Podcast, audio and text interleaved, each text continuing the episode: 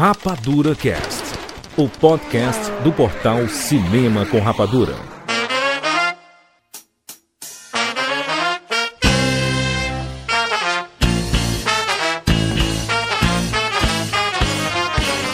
Seja bem-vindo aos séries Rapadura em todo o Brasil. Está começando mais uma edição do Rapadura Cast. Eu sou Júlio de Filho.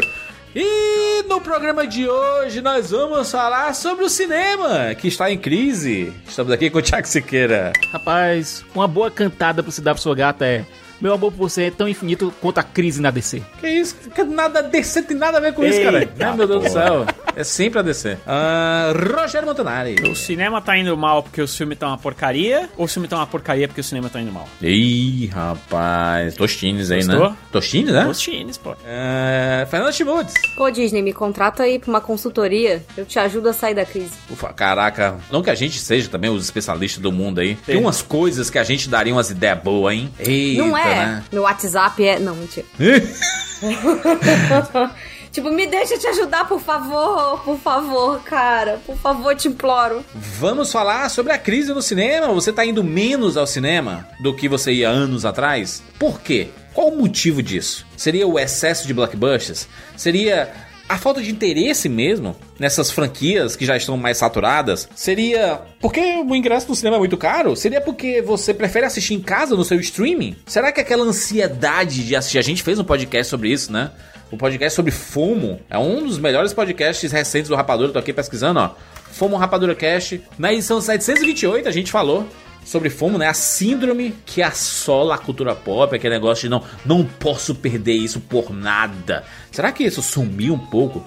Com o fato de você saber que aquele filme específico que tá nos cinemas vai chegar nos streams daqui uns dois, três meses? As pessoas preferiram esperar? É isso mesmo? A gente vai discutir sobre tudo isso, inclusive falar sobre os grandes estúdios que estão preferindo investir em propriedades intelectuais, né, nas suas próprias franquias e deixando de lado o cinema mais autoral, o cinema mais original. Vamos conversar sobre tudo isso agora aqui no Rapadura Cast. Meu nome é Maurício, sou de Salvador e estou morando em Alagoinhas, Bahia. E bem-vindos ao mundo espetacular do cinema. I'm making an offer again. I'm a cop, you idiot. James Bond. Life was life. You can't handle the truth.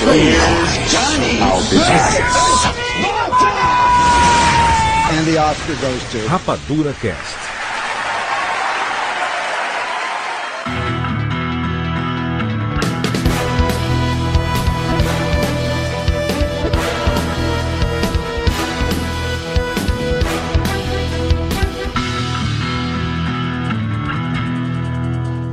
Cinema vive em crise.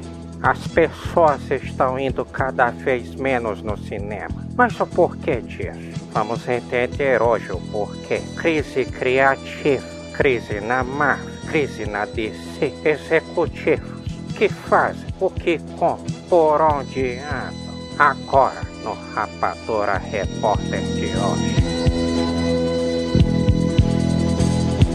Rapaz, tá cada vez mais difícil ir ao cinema, hein? Encontrar coisa boa. O que, que tá acontecendo, hein? Acabou o cinema? Vamos com calma, vamos com calma. A gente saiu agora de um fenômeno Barbenheimer que a gente teve dois filmes de qualidade de filmes de gênero, coisa que a gente não tava vendo há muito tempo. Tá certo, Barbie é um IP, mas Oppenheimer é um, é um drama histórico que tá, vai quase chegar no bilhão, né? É, é- é um milagre esse filme. Graças a esse fenômeno maluco. E de setembro pra outubro, a gente tem uma entre-safra meio maluca que tá piorada por conta da greve. Mas, vai, Cicas, não é só isso, né? Esse fenômeno da, da, eu diria que uma evasão, um êxodo no cinema, é uma- é uma parada que tá acontecendo tanto com filmes quanto com o público, né? Quando a gente fala de crise no cinema, a gente veio de um período pandêmico em que é, foi péssimo pro cinema, né? Os cinemas ficaram fechados e é, até o hábito das pessoas mudou, né? As pessoas que antes tinham o costume de ir aos cinemas, assim, sei lá, uma vez, de, pega um mês assim e vai ia umas duas vezes, assim, três vezes, lá, Aproveitava máximo. uma, uma promoçãozinha no, no começo da semana, alguma coisa Mas era um tipo. hábito, tipo, costumeiro, sabe? De ir ao cinema. E aí o que eu tô vendo é que as pessoas estão indo cada vez menos aos cinemas. E aí eu posso me colocar nessa, nessa conta aí, porque eu tô indo cada vez menos aos cinemas. Tô dando preferência pra assistir filmes. Isso quer dizer que eu tô assistindo menos filmes? Não. Tu assistindo em casa. Exato. Muitos filmes em casa, sabe? Esse é um problema que a gente vê justamente do, do período pandêmico. Imagina só, público pra ser acostumado com uma coisa é uma coisa é, é algo muito rápido. Pra se reacostumar com algo, aí já é difícil. Imagina só, a gente tava tendo esse, esses filmes que estavam todos presos no período pandêmico que estavam sendo lançados de maneira ou imediata ou muito próxima nos streamings, na, nos VODs da vida, etc. Então o público ficou meio que acostumado a assistir esses filmes em casa. Quem sofreu mais com esses filmes, obviamente, com esse, com esse período, que tá sofrendo ainda com isso, é a Pixar. Cara, o pessoal da Pixar, a galera que tava assistindo o filme da Pixar, o Soul, que é um filme, que é um, eu, eu acho um filmaço, Soul eu acho um filmaço, é, assistiram em casa. Sim. É, você pega o Red, maravilhoso o Red. É, mas o, o negócio do Soul especificamente é porque os cinemas estavam fechados, né? Estavam literalmente fechados. era a opção que tinha era você assistir. E aí as pessoas meio que acabaram se acostumando a assistir essas animações da Pixar em casa. E a animação é pior por quê? Porque você tá levando, você não conta só, geralmente, uma pessoa. Você tá contando uma unidade Pois é. familiar. Porque você vai o pai, a mãe, um filho ou dois. E é dinheiro, gente. Esse problema aí do, da- das animações, eu acho que até é um tema que a gente pode abordar também dentro dessa. Acho que tá dentro desse blocão de crise no cinema. Não é nem o fato das pessoas, ah, então a animação não funciona no cinema. O Mario provou que não é verdade, entendeu? A animação funciona assim no cinema. A questão é reacostumar o pessoal com a janela, né? O problema que eu vejo é que a gente tem, por exemplo, a Disney, que é a casa das animações ocidentais, né? a gente diria aí que né, produz suas próprias animações na Disney Animation e tem a Pixar também. É que a gente vê o presidente da empresa falando que, cara, vamos focar agora é, é franquias, franquias estabelecidas. E é o problema que esses estúdios hoje em dia estão com isso na cabeça, de assim, cara, não vamos investir mais em coisas originais, em coisas novas, essa parada de, ai, ninguém conhece que personagem é esse aqui. Eles não vão investir porque cinema pra você lançar é muito caro e eles querem investir em coisa que dá resultado. Sim, que eles vão parar de fazer filmes originais pra dar vazão só às franquias, cara. Vamos pegar os últimos lançamentos, certo? Ai, ninguém aguenta mais. Não, não, Cicas, não tô falando dos últimos lançamentos. Os últimos lançamentos a gente teve coisa original. A gente teve o Soul, que foi original, a gente teve Red, que foi original, a gente teve Luca, que foi original,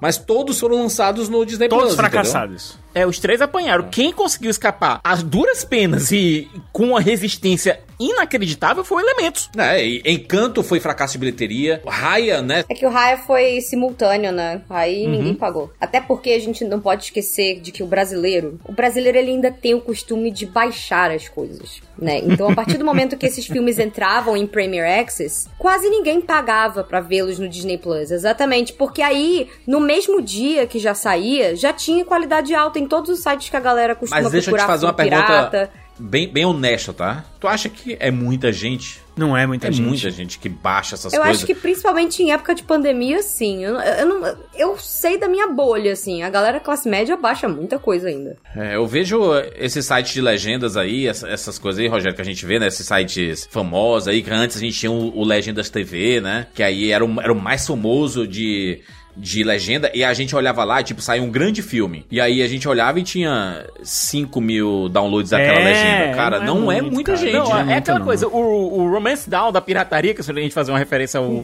Cast One Piece, ele já acabou. Na época dos DVDs, sim, porque aí, aí era complicado. Mas hoje em dia, até ainda tem gente vendendo os DVDs aí, mas, cara, ninguém mais tem nem os aparelhos. É, não então eu não tocar, consigo cara, mais né? ver. Eu, eu, o- eu acho que a gente pode elencar facilmente alguns problemas da indústria para o que tá acontecendo agora. O primeiro foi, é o streaming, que ganhou muita força. Já vinha com uma certa força, mas que ganhou muita, for- muita força depois do, da pandemia, porque as pessoas entenderam como é que se usa e principalmente pessoas que tinham problema com a tecnologia passaram a adotá-la, porque afinal era isso ou, ou, ou não era nada. Então eu acho que ficou, é, é, ficou muito mais popular, acho que popularizou muito o streaming, a, a, o, né, como efeito da pandemia. Eu acho que outra coisa que é muito é, evidente é que o cinema tá muito caro, né? O, o- ele já vinha também numa alta de preços até ali a pandemia, depois ficou quase proibitivo. E aí, quando a gente fala de cinema, não só tam- estamos falando do, do, do ingresso, como a gente tá falando da pipoca, do estacionamento Sim. do cinema, que normalmente vai ser no shopping. Esse é um outro problema, né? Os cinemas de rua todos praticamente morreram, então você vai ter que pagar um estacionamento no shopping. Vai ter que comer um Exato. sanduíche. E aí eu acho que o terceiro elemento é que eu não. Eu, eu tenho um certo problema com a qualidade dos filmes ultimamente, sabe? Tirando pontualmente um ou outro Sim. que se sobressaem, aí, por exemplo, o Sicas falou do, do, do Barbie, Do Barbie, do Oppenheimer, Oppenheimer, né? Missão Impossível, sei lá e tal. Mas aí eu fui assistir uns filmes aí esses dias. Até tava comentando com o Júlio, a gente tava gravando um vídeo sobre é, exatamente esse tema que a gente tá, tá fazendo aqui, né? A gente fez um vídeo, o Júlio, mais curtinho. E aí eu tava come- comentando pra ele que eu assisti aquele A Última Viagem de Demeter. E é impressionante como alguém liberou fazer um filme daquele tão horroroso. Olha, o Demeter é um filme que eu, eu queria ter um espaço pra falar sobre ele rapidinho. Imagina só, a premissa dele é boa. Você adaptar aquele capítulo específico do, do romance do Drácula, que é onde ele tá sendo transportado da Transilvânia pra Londres, é uma ideia muito boa. O Steven Moffat fez isso lá com a série do Drácula que ele lançou pra Netflix. E fez isso muito bem. A ideia é interessante. A execução foi meia boca, pra dizer o mínimo. A execução foi meia boca. Imagina só, você tem uma série de opções no cinema, certo? Você pode assistir o o Barbie, Missão Impossível, o Oppenheimer, e tem lá esse Demeter que é uma seria uma alternativa mais pro terror, certo? E que se vende como basicamente um- um- uma mistura de Alien com Drácula. E você vai assistir o filme e diz, pô, eu podia ter assistido isso em casa. Eu podia ter assistido Sim. isso no, É. numa Netflix da vida. Tem, fi tem filme aí que você sabe que não merece cinema, sabe? Assim, é... é aí, é aí, é aí. Esse é o ponto que eu tô querendo, que eu tava querendo é, colocar. Antigamente, você ia assistir um filme ruim no cinema e você ficava de boa. Hoje em dia, você assiste esses filmes e fala, cara, eu devia ter assistido isso em casa. E aí, o que, que vai acontecer quando você começa a pensar dessa forma? Porque, ao mesmo tempo, tinha aquele filme da Jennifer, que eu nunca lembro o nome dela, Lawrence. Jennifer Lawrence. Lawrence. Que também é outra Que horas tranqueira. ela volta não, é o que horas... Que horas eu não, te não, pego? que horas ela Que volta? horas Vocês estão ficando doido? Não, que horas eu te pego, é isso. Que é. horas ela volta é o brasileiro. É, da que horas eu te Regina pego, é isso, é. Isso. Cara, que é outro filme também que você fala, nossa, teria assistido isso em casa tranquilamente. Toda vez que você tem essa sensação de que, putz, poderia ter visto isso em casa, na próxima vez, no próximo filme, você já não vai. Porque assim, na minha casa, sentado no meu sofá, com a TV lá de 60 polegadas na minha frente, cara, tem que ser realmente no cinema um, negócio diferenciado. Se não vejo na minha casa eu não vejo problema nenhum com isso e nem vai mudar ai, a minha imersão, não sei o quê, porque a imersão que faz sou eu, brother. Tipo assim, eu vou assistir um filme em casa, eu boto meu celular no modo silencioso, guardo ali no cantinho e assisto o filme do começo ao fim, sabe? E se eu quiser pausar pra ir pra mijar, eu pauso o meu filme e vou mijar, brother. Sabe? E não muda a minha imersão. A minha imersão, essa, esse negócio de. Não, não, não, peraí. Deu play, não pode. Não pode pausar. Que, que loucura é essa, gente? Que loucura, né? A gente tá em. Qual é, qual é o tempo que a gente tá aqui? A gente tá em 1910, é isso? Que loucura é essa? Jurandir, Jurandir Filho, calma, calma. Eu vou pontuar aqui uma coisa, que tanto você quanto o Rogério são, são tubérculos casados, certo? Comédia romântica ainda é um bom date movie. Ainda é um bom date pra você levar uma menina, uma, uma menina ou um menino pro cinema. É algo divertido de fazer Quem isso. faz isso hoje em dia, meu? É, Cicas, mas é uma parcela muito pequena que gosta de fazer isso. Siqueira tá nos anos 90, Siqueira. Que loucura é essa? Eu gosto de ir ao cinema como parte de um date também, mas eu noto que cada vez menos as pessoas querem fazer isso. Com certeza. Hoje em dia, é só você ver o meme da internet, que a própria Netflix faz brincadeira com isso. Que é Netflix levar a menina assistiu? pra casa assistir uma Netflix, pô. É? Que ninguém vai assistir nada. Chega lá, a pessoa não tem nem Netflix. Sejamos honestos, ir ao cinema e ter uma pessoa se agarrando do seu lado não é nada confortável, tá? Tipo assim, você tá aqui, com- você tá aqui assistindo um filme, aí tem duas cadeiras ao lado, tem um casal se pegando que nem O um... Juras até hoje é traumatizado de um casal que ele encontrou no cinema que tava basicamente chegando Caraca, a vias de maluco, fato. né? Eu, não, não tem nada de. Ai, que, que legal, né? Eu, eu realmente eu não. Você vai pro cinema pra se agarrar pra transar dentro do cinema, brother? Vai pro motel, caralho. Que porra é essa? né? Olha, eu fui assistir o filme da Jennifer Lawrence, O Que Horas Eu Te Pego. Ele pode não ter sido a melhor coisa que eu vi na minha vida. Com certeza não foi. Mas, como entusiasta da sétima arte, como entusiasta de, da experiência coletiva, Caraca, choque Cara- de cultura. Entusiasta da sétima arte, é isso. eu só tô dizendo o seguinte, cara, é muito bom compartilhar uma gargalhada com o público. Eu gosto, eu gosto dessa sensação. Te entendo, te entendo. Te entendo como experiência é, de, de quem gosta de cinema e tudo mais. É, mas esses filmes assim, são filmes. Eu não vou dizer que são filmes mais simples, né? Mas são filmes passageiros. Mas, Juras, eu vou dizer que o, o público tá concordando contigo. Por quê? Se você pegar esse filme, esse, esse filme de comédia pastelão, certo? Ninguém vai ver, mano. É. Antigamente faziam um sucesso danado, e a gente sabe disso, que esses filmes de comédia pastelão. Esse, cara, se esse Que Horas Eu Te Pego tivesse sido lançado há 10 anos atrás, tinha feito sucesso pra caramba. É uma conta simples. Você vai com a sua namorada, esposa ou um amigo no cinema. É, a que horas eu te pego? Vale 100 reais. Pois é, mas é muito caro Essa é a questão. dia, mano. Teve um outro também que eu assisti esses dias aí, graças a Deus eu esperei sair no Prime Video pra assistir, não foi no cinema, que é o Sede Assassina, que é o filme que Uhum. também a galera até que falou bem, não sei o que, eu assisti no Prime e falei, meu Deus, graças a Deus eu assisti isso em casa. Porque se eu tivesse ido no cinema, eu ia ter ficado louco, cara. Pra mim, cinema tem, tem que ser um ne- negócio especial, sabe? Eu, e aí, ó, aí você diz assim, pronto, aí tem que lançar só os filmes que o Jurandir quer. Não, você pode continuar lançando a quantidade de filmes que você quiser no cinema. E eu vou escolher o que eu quero ver no cinema. É isso. Olha, enfim. tu falou dessa coisa de negócio especial, né? Cara, eu fui pra uma sessão do Retratos Fantasmas, do, do Kleber. Cara. E aí eu, fui- acho que é um filme que vale cinema. Porque, Vale cinema. Eu a- fui- eu além de ser uma assistir- metalinguagem com o cinema, inclusive, né? Eu fui assistir em duas sessões, assisti esse filme duas vezes. Na primeira foi uma sessão no Cine São Luís. Foi uma sessão especial, com a presença do, do próprio Kleber. É, o Halder tava na plateia, sabe? Era uma, não era uma sessão pra imprensa, não é, mas era uma sessão que tinha um público-alvo muito específico em vista. Até porque é uma sessão. E me dói dizer isso que eu gosto muito do Cine São Luís, mas não é todo mundo que se aventura hoje em dia a ir pro centro da cidade aqui de Fortaleza. Às 8, 8 9 horas da noite, sai de lá quase 11, é nos dias de hoje. O centro da cidade tá fechado e... Uhum. É toda uma, uma conjuntura de coisas, assim, Isso. sabe? Mas foi uma sessão muito especial pra mim, porque não só o tema do filme batia muito com aquele templo do cinema que é o, o Cine São Luís Centro, e quem for de Fortaleza eu recomendo, faça uma visita guiada. É, o o cinema tem uma programação gratuita e ou então muitas vezes a um preço muito baixo que te convida aí a assistir alguns clássicos. Estou fazendo uma um mês agora do Nolan. E tô exibindo filmes do Nolan naquela, naquele telão do Cine São Luís Centro Rogério vai ver aí, Rogério. Rogério a ama. faixa. E é algo muito, foi algo muito bacana. E depois eu fui assistir o filme numa sala é, comercial em multiplex. São duas experiências, experiências completamente diferentes. Eu certeza. con- continuei curtindo muito o filme quando vi no num Cineplex. Eu, eu diria até que as reações são bem diferentes, né? São bem diferentes. Uma, uma, uma tem um foco de querer. São pessoas mais entusiastas do cinema, né? De, e, e desse tipo de, de filme, de obra, né? De obra nacional, de documentário. Filme com aspirações para premiações, né? De ter uma identificação com o que está sendo mostrado na tela. Inclusive o Retratos, que é o nosso filme que tá disputando a vaga no Oscar, né? Então tem todos esses sentimentos envolvidos. O cara do, vai ver no, no multiplex não quer dizer que né, ele gosta menos ou mais por estar assistindo em um ou do outro cinema, não.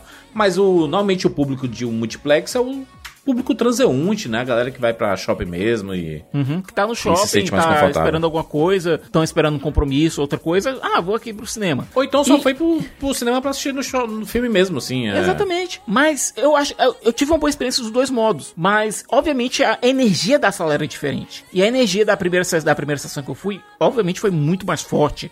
Me contaminou bem mais. Eu continuei amando o filme. E eu, que, eu, que, eu queria realmente que, te- que a galera fosse assistir esse filme como, como a galera foi assistir Bacurau. Sabe? Eu acho que da filmografia do Kleber, ele só fica abaixo de Bacurau. Eu adorei. É, ô, Sicas, eu fico com um pensamento e eu queria ouvir do, do Rogério e da Fê isso. Eu não deixei de gostar de, de ir ao cinema. O ato de ir ao cinema, pra mim, ainda é muito prazeroso. É, mas eu queria saber de vocês se vocês têm esse sentimento também de que será que todo filme você tem vontade de ver no cinema? Todas as semanas saem três, quatro filmes novos é, nos cinemas. Mas a sensação que eu tenho é que estão em cartaz sempre aqueles mesmos cinco filmes, sabe? Sim. não muda muito aqueles mesmos cinco filmes, que é um filme de super-herói, aí é um blockbuster que ocupa cinco salas de um complexo de 12. Sabe, aqu- aquela meia dúzia de filmes, tanto que a gente olha o ingresso.com, aí vai ver lá, vou escolher o filme que eu vou assistir aqui.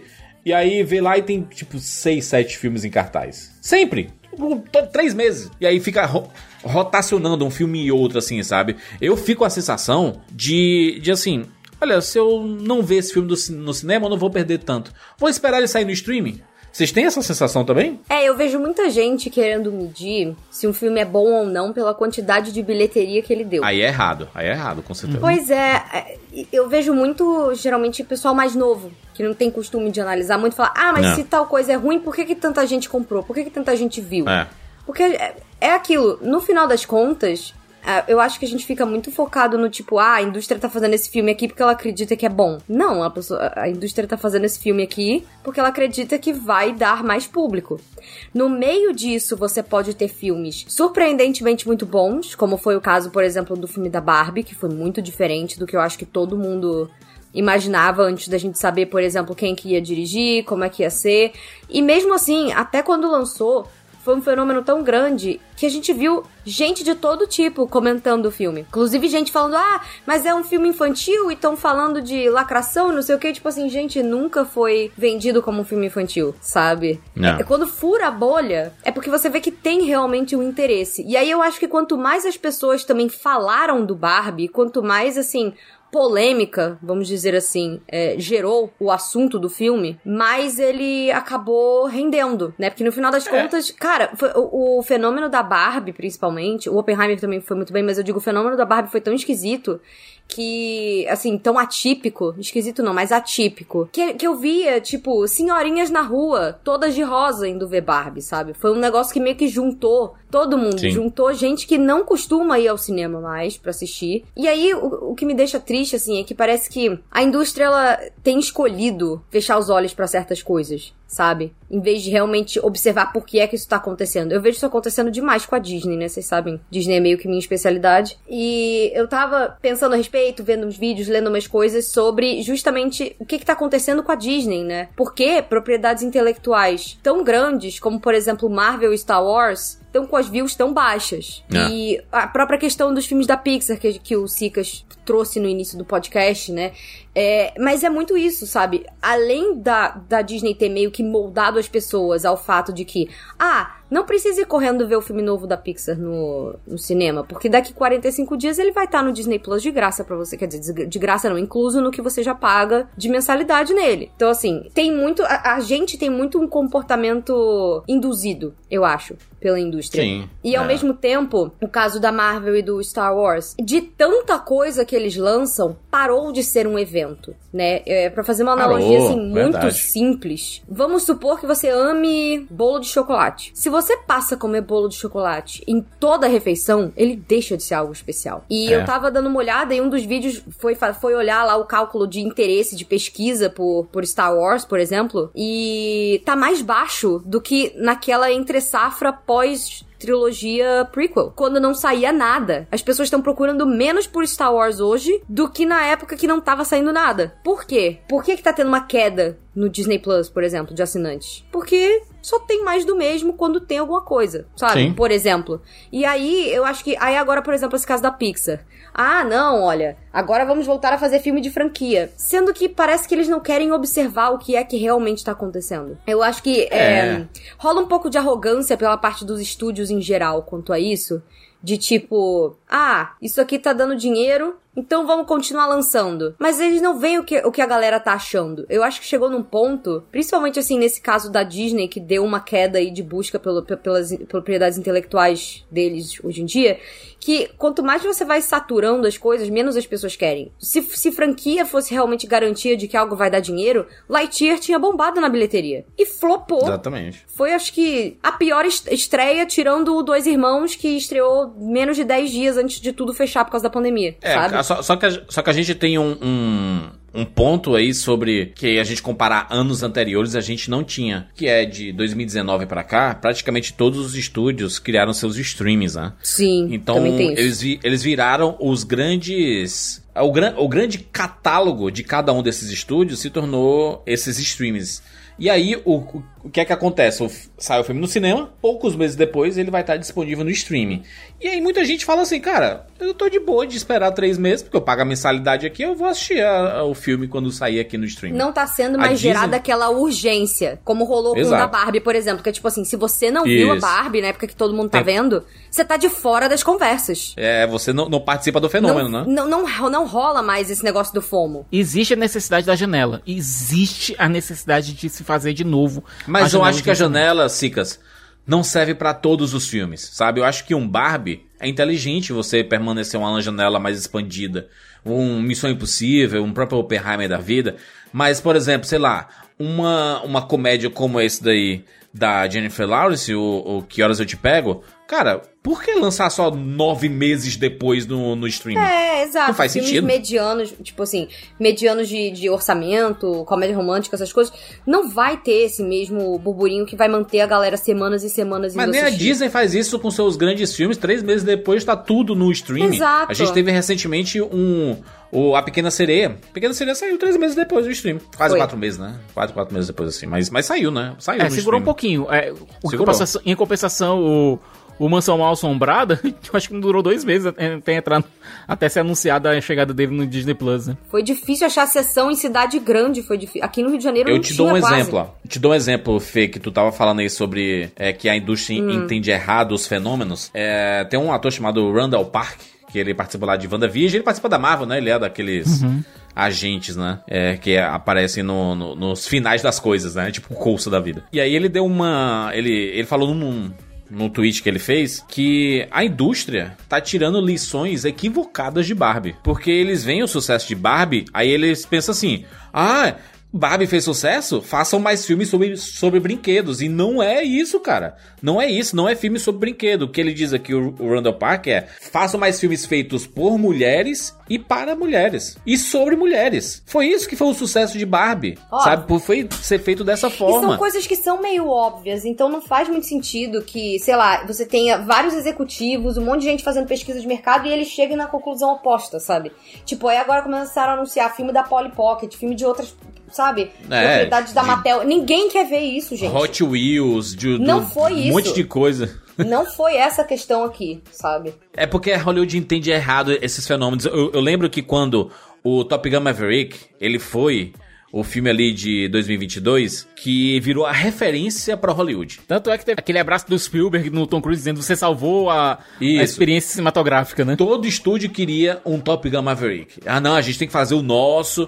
E aí, o que é, o, o que, é que explica o sucesso do Top Gun Maverick? É o quê? Pegar uma franquia antiga e fazer um filme novo? A gente vai ter isso. A gente vai ter o Beetle, um Beetlejuice, né? O Fantasma se Diverte 2, que é pegar um filme antigo e fazer um novo. Vai ser um Top Gun Maverick do, do Tim Burton ali? Provavelmente não vai ser, entendeu? Então, a, a indústria, ela toma lições erradas, entendeu? Se esse Beetlejuice 2 fizer sucesso, vai ser mais por conta do apelo da Ortega do que qualquer outra coisa. Mas provavelmente não vai chegar, Cicas, nesse. É, é quando, quando ele fala do apelo do Top Gun Maverick, é filme que quase chegou a 1,5 bilhão, entendeu?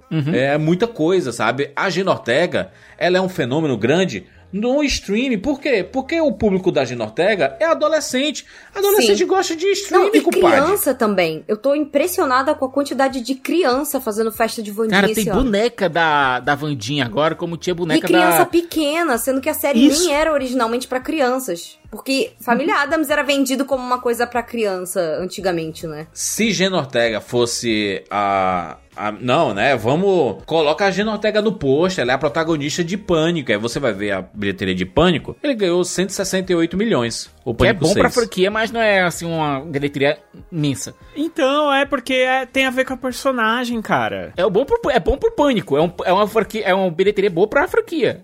Pra franquia tá ótima. Porque foi investido, tá maravilhoso. O mais triste de tudo isso é que são coisas, são fenômenos que eles se repetem há muito tempo com esses Sim. próprios estúdios. A própria Disney, eu já comentei isso em vários episódios aqui de história da Disney e tal, não sei o que, eles quase faliram nos anos 80. O que salvou eles foi uma troca de gerência e a principal coisa foi cortar subterfúgios que não dão resultado. O que, que eram esses subterfúgios?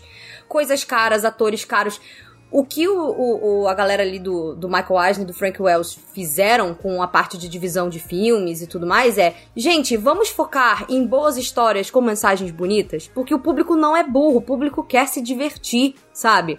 Então é aquela mesma coisa de, por exemplo, isso foi uma coisa que eu aprendi na aula de, na aula de teatro, falando assim, é, a melhor coisa pra você fazer quando você tá aprendendo a atuar é fazer teatro minimalista. Porque aí você não se esconde atrás de valor de produção, figurino, cenário. Você tem que ser capaz, é, como ator, de você conseguir passar uma mensagem, você conseguir passar emoção com cada centímetro do seu corpo, sabe? Então aquela coisa de teatro. É, é- é meio que isso que funciona também, eu acho que nos filmes. Por que, que o Barbie fez tanto sucesso? Assim, porque você pegou uma propriedade intelectual muito conhecida, que vinha em baixa, então não adianta nem você dizer que Barbie era um negócio extremamente famoso, porque a Barbie estava em declínio antes do filme. Assim, as vendas de Barbies estavam em declínio. Isso. Ah. Mas é você pegar a mensagem inteligente de que, assim como a Barbie, a mulher, ela tá sempre sendo julgada, ela tá sempre sendo considerada errada. O que fez Barbie ser um sucesso foi que ele foi meio que um respiro pra gente, a gente se sentiu vista, se sentiu enxergada, ele abriu discussões bonitas, sabe? E discussões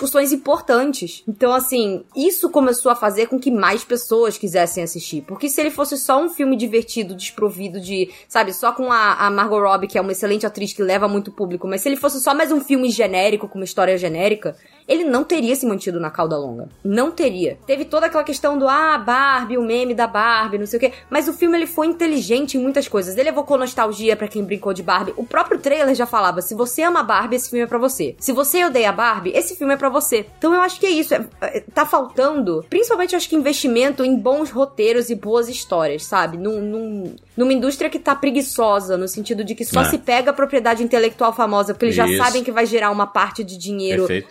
Naturalmente e pega bons atores, atores famosos que já levam público, isso às vezes se sustenta por um fim de semana, talvez um segundo ali, mas aí o filme ele não, ele não chega mais aonde a galera quer, porque o mercado saturou, Mas os pensamentos dos líderes dos estúdios mas eles não, e a gente não entendem. É isso. não entendem, ele- eles, Eles eles não não, entendem. entendem. só estão pensando. é, eu sei que eles são empresários, eles só pensam em grana, né? No fim, no fim, no fim, essa indústria toda comercial, ela só tá pensando em grana e a arte é tipo em terceiro, quarto, É quinto porque lugar. o problema diria, disso é que sabe? isso dá, isso dá resultado a curto prazo. O problema é que a longo prazo não dá. E saturou. A gente já tá aí há uns 10 anos vendo só filme de franquia grande, só filme de super-herói. Chega um ponto que não é mais novidade pra ninguém. Então, assim, você já renovou tudo. É que antes você fazer um filme que é um filme original, ele não tem nem, nem onde se apoiar, tipo, em, Uhum. em fãs, de, É. é, não é baseado em livro, nem nada disso. Os estúdios, eles bancavam esses filmes, por quê? É, eles sabiam que um filme, ele, pass- ele passaria por um ciclo. Ele chegaria nos cinemas, e aí, cara, não foi bom nos cinemas, mas ele vai No sair home video ele em vai home bem. vídeo.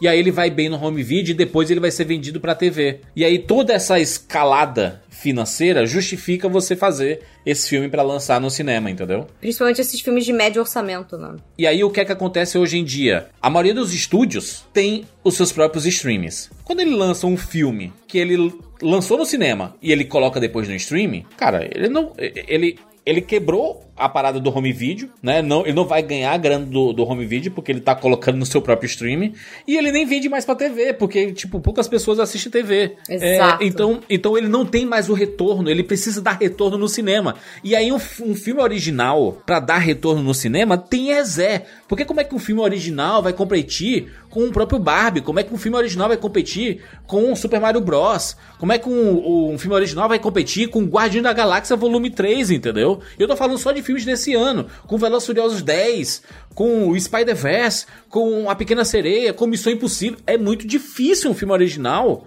conseguir entrar nesse bolo e ele conseguir se sair. Aí tem um Elemental da Pixar que, é- que aparece ali. É um filme original, mas é um filme de uma empresa que é, ela lança um pacote de mídia, né? O, o Elemental ele funciona porque ele dá certo no cinema, mas ele vira parque temático, ele vira brinquedo, ele vira produto licenciado, é, ele vai sair na Disney, as crianças vão assistir demais na Disney, no Disney Plus especificamente. Mas juras, é aquela coisa, pra ele virar brinquedo e pro brinquedo fazer sucesso, ele, o filme precisa atrair pessoas. Mas eu vi o executivo da Disney, do. Acho que é o gerente do- dos parques da, da Disney, ele falando assim: Ah, É o o, Mansão. Mal Assombrada é, não deu muito bom no cinema, mas ele vai ter um papel fundamental pra divulgar nossos parques. E aí ele, em algum momento, ele vai reverter, sabe? As Olha, pessoas vão assistir no sim. Disney Plus. E aí as pessoas vão, vão pros parques temáticos e ainda, ainda são a principal fonte de renda da Disney, né? São os parques da Disney. tu né? falou agora da questão de como vai competir. Fica um pouco complicado, cara. Pega, por exemplo, o lançamento do A Freira 2, certo? Filme de É, franquia. cara, você olha, ele tá dominando o circuito. É. E quando eu digo dominando, é quase não deixando o espaço pra quase nada. Aí, aí você acha certo, Cicas? Não, não é certo, né, cara? Um filme desse ocupar cinco salas Nem vazão tem. Nem Aí, tem por- gente pra assistir esse filme. Exatamente, não tem gente pra assistir esse Aí filme, você pega, por exemplo, salas, ao cara. mesmo tempo, ele entrou em cartaz quase ao mesmo tempo do Angela, que é a história da Angela Diniz, é, da morte dela pelo Docker Street, que é um, que é um filme estrelado pela Isis Valverde, que eu acho que teria sim uma procura do público se ele tivesse sala pra ser assistido. Aqui em Fortaleza, só para dar um exemplo, sabe quantas sessões diárias do filme tem, o Angela? Duas. E as duas nos, em cinemas do, do grupo do complexo Centerplex. É, mas e- esses filmes assim, Cicas, é, esses filmes, os filmes nacionais e filmes circuito mais artístico que a gente fala. Não, mas é é que tá, esse não é um filme, de, um filme artístico, é um filme true crime. Eu sei, mas, mas as pessoas precisam saber que filme é esse. Se você não tem propaganda, se você não tem marketing, se você não, não vê. Porque as pessoas têm que e descobrir que de tá, alguma esse forma é o filme. É, true crime, quer queira, quer não, é um negócio que aqui no Brasil pegou de um jeito muito forte. Se esse filme tivesse tido uma- alguma publicidade, eu acho que ele teria público. Sim, mas ele acaba não tendo por quê? Porque é muito caro fazer isso e normalmente produtoras brasileiras ou distribuídos é, filmes nacionais não conseguem investir em marketing. Aí ele é lançado ao mesmo tempo do A Freira 2, não consegue sala nenhuma, não consegue atrair público. O pôster é absurdamente genérico. Eu tô vendo o que o pôster é do Ângela. É a Isis Valverde de biquíni. É. Vo- Você assiste, você vendo o pôster, você não sabe do que o filme fala. E, e, e Cicas, tem um, tem um agravante aí que eu já, eu já conversei com dois gerentes de cinema sobre essa diagramação da programação específica, né? Tipo, vai lançar uma Freira 2. Por que, que eles colocam em cinco salas? Eles sabem que não vão lotar as cinco salas, mas eles têm que possibilitar uma sessão pro momento em que a pessoa chega no cinema. Próxima do momento que a pessoa chega ao cinema. Porque se ela chegar lá e dizer assim, ah, só vai ter uma sessão desse filme daqui uma hora e meia, a pessoa vai embora. Ela não vai assistir. E tem, e tem a parada de estudo de, do- de público, né? É um filme que é um filme de terror, ele vai ter um público adolescente que não deveria, é, talvez às vezes nem. É, porque acho que é, é 16 anos a Freira 2? Acho que é 16, Vamos ver né?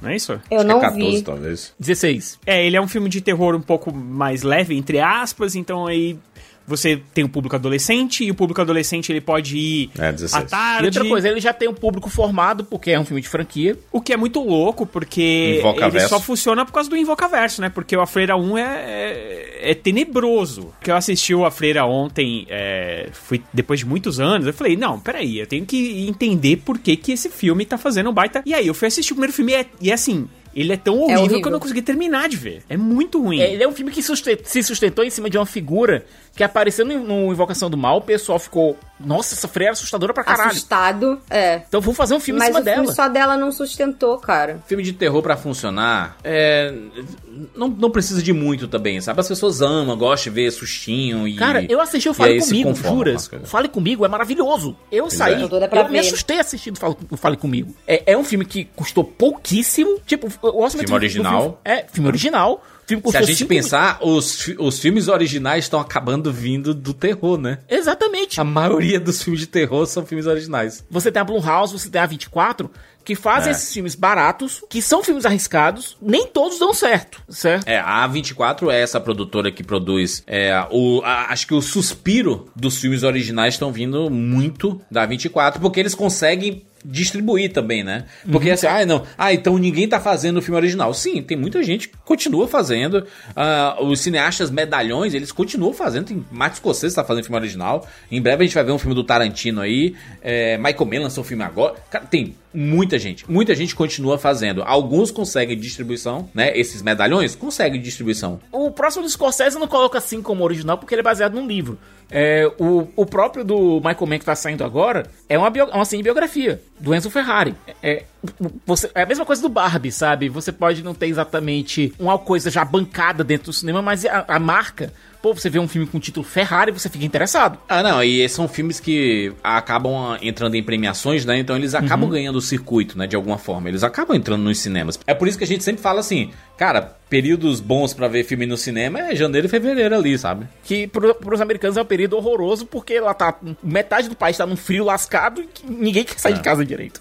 É, é bizarro isso. Mas, bicho, É, mas nos Estados Unidos chega antes, né? chega antes. Nos Estados um Unidos chega em antes. novembro, dezembro, e aí eles chegam aqui no Brasil em janeiro, fevereiro, né? Agora é muito maluco que a gente tem. Graças a Deus, Fortaleza tem uma. Mal e mal, existe um, um espaço pra dar vazão pra filmes fora do circuito comercial. Mal e mal, a gente, a gente tem isso. Mas se a gente pegar do próprio circuito comercial, a gente tá numa entre safra agora em em- nesse período de setembro, outubro, que a gente vai ter muito filme de terror, a gente vai ter alguns filmes de ação, a gente vai ter agora, por exemplo, o, o Protetor 3, o, o Mercenários 4, tentando capitalizar porque a gente tá num período que a gente teria, em novembro, por exemplo, o, o Duna, que por conta da greve sumiu, foi, vai ser lançado só em março do ano que vem. Esses filmes que tu falou eu não vou ver nenhum no cinema. É minha opinião sobre isso, tá? Uhum. Esses filmes assim, ah, é um filme de ação. Eu fui ver John Wick, valeu muito a pena ver no cinema. Valeu muito a pena. Uhum. Mas normalmente esses filmes assim, dá pra ver em casa de boa. Velozes Furiosos, nossa, dá, dava pra ver em casa tranquilamente. Cara, Velozes vou- Furiosos, eu acho que mesmo, mesmo em casa eu teria ficado chateado.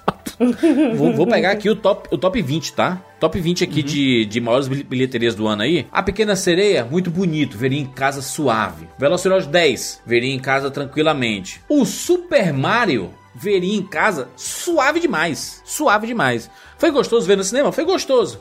Mas se eu tivesse visto em casa, também seria gostoso. Então, nem, nem me incomodo tanto. Quanto mania, nossa senhora, eu veria em casa 10 vezes. Não, Quanto Mania eu não veria nem em casa. Eu só fui ver no cinema porque a gente tinha que gravar sobre ele. né? Eu não revi Eu o nunca filme. não revi também, espero não rever. É, eu vejo aqui, ó, o Transformers. Tran- Nossa, Transformers aí, é, né? Nem em casa, que como, como o Rogério falou. É o Meg 2. Nossa, tranquilo. Indiana Jones. Ah, aquele respiro de ver Indiana Jones no cinema. Resolvi esperar. Se liga do resolvi esperar? Disney Plus, estou aguardando aí. Assistirei quando entrar. Doeu não doeu esperar? nada. Você, não tá, você Não. tá sentindo falta de assistir Indiana Jones? Zero. Tô sentindo zero falta. Assistirei tranquilo. Pra mim foi muito bacana rever, ver o Indy no, no IMAX, cara. Foi ah, muito foi só legalzinho.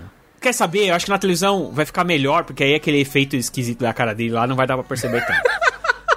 Dungeons and Dragons. Filmezinho pra ver em casa de boa, pipoquinha em casa. Eita, Não, esse eu gostei de ver no cinema. Esse eu gostei de ver, eu, esse eu gostei de ver no cinema. Ah, eu, tô, eu, tô, eu tô literalmente dando dinheiro pra Paramount. Cara, Porque faz eu acho que ele é uma aventura que eu acho que em casa. Eu já vi ele em casa e eu acho que ele perde um pouco em casa. Eu, eu vou dizer o seguinte: é, o cinema ele é um entretenimento extremamente caro. Ele ocupa tempo da gente, porque você, pra ir pro cinema, você tem que deixar de fazer outras coisas. E aí eu tô dando preferência pra ir em momentos eventos. Mas eu acho que todos esses filmes que você falou aí tem que fazer essa conta se vale 100 reais ou não, entendeu? Se eu pensar Nenhum. bem, O Barbie vale. nenhum vale 100 Não, reais. o Barbie vale. Não vale, não vale. Eu veria em casa de boa. O próximo do Miyazaki, tu vai querer ver no cinema? Sicas, eu vou porque eu tenho uma dívida espiritual com Hayao Miyazaki. Nunca vi um filme Tá dele no ligado? cinema. Pois é. Eu Eu veria. Cara, desde. Desde. É, Shihiro eu vejo todos deles no cinema. E sempre é uma experiência muito boa. E se vocês colocam a questão da experiência, cara, ver um filme do Miyazaki na tela grande é uma experiência. É muito foda mesmo. É outro negócio. E é, é uma- é uma coisa que, por exemplo, as animações da Pixar não me levam mais pro cinema, sabe? Elas não conseguem mais me levar pro cinema. Então, é porque aí a gente já vê, eu acho que. Eu não tô dizendo que são ruins, não, sempre- tá? Não, mas é sempre a saturação do da mesma coisa. As pessoas Uhum. precisam entender, a indústria precisa entender que não dá pra você viver da mesma coisa sempre. Porque cansa. E isso em qualquer indústria. Nossa, eu fico pensando como isso me faz refletir sobre o meu próprio tempo também como criadora de conteúdo no YouTube.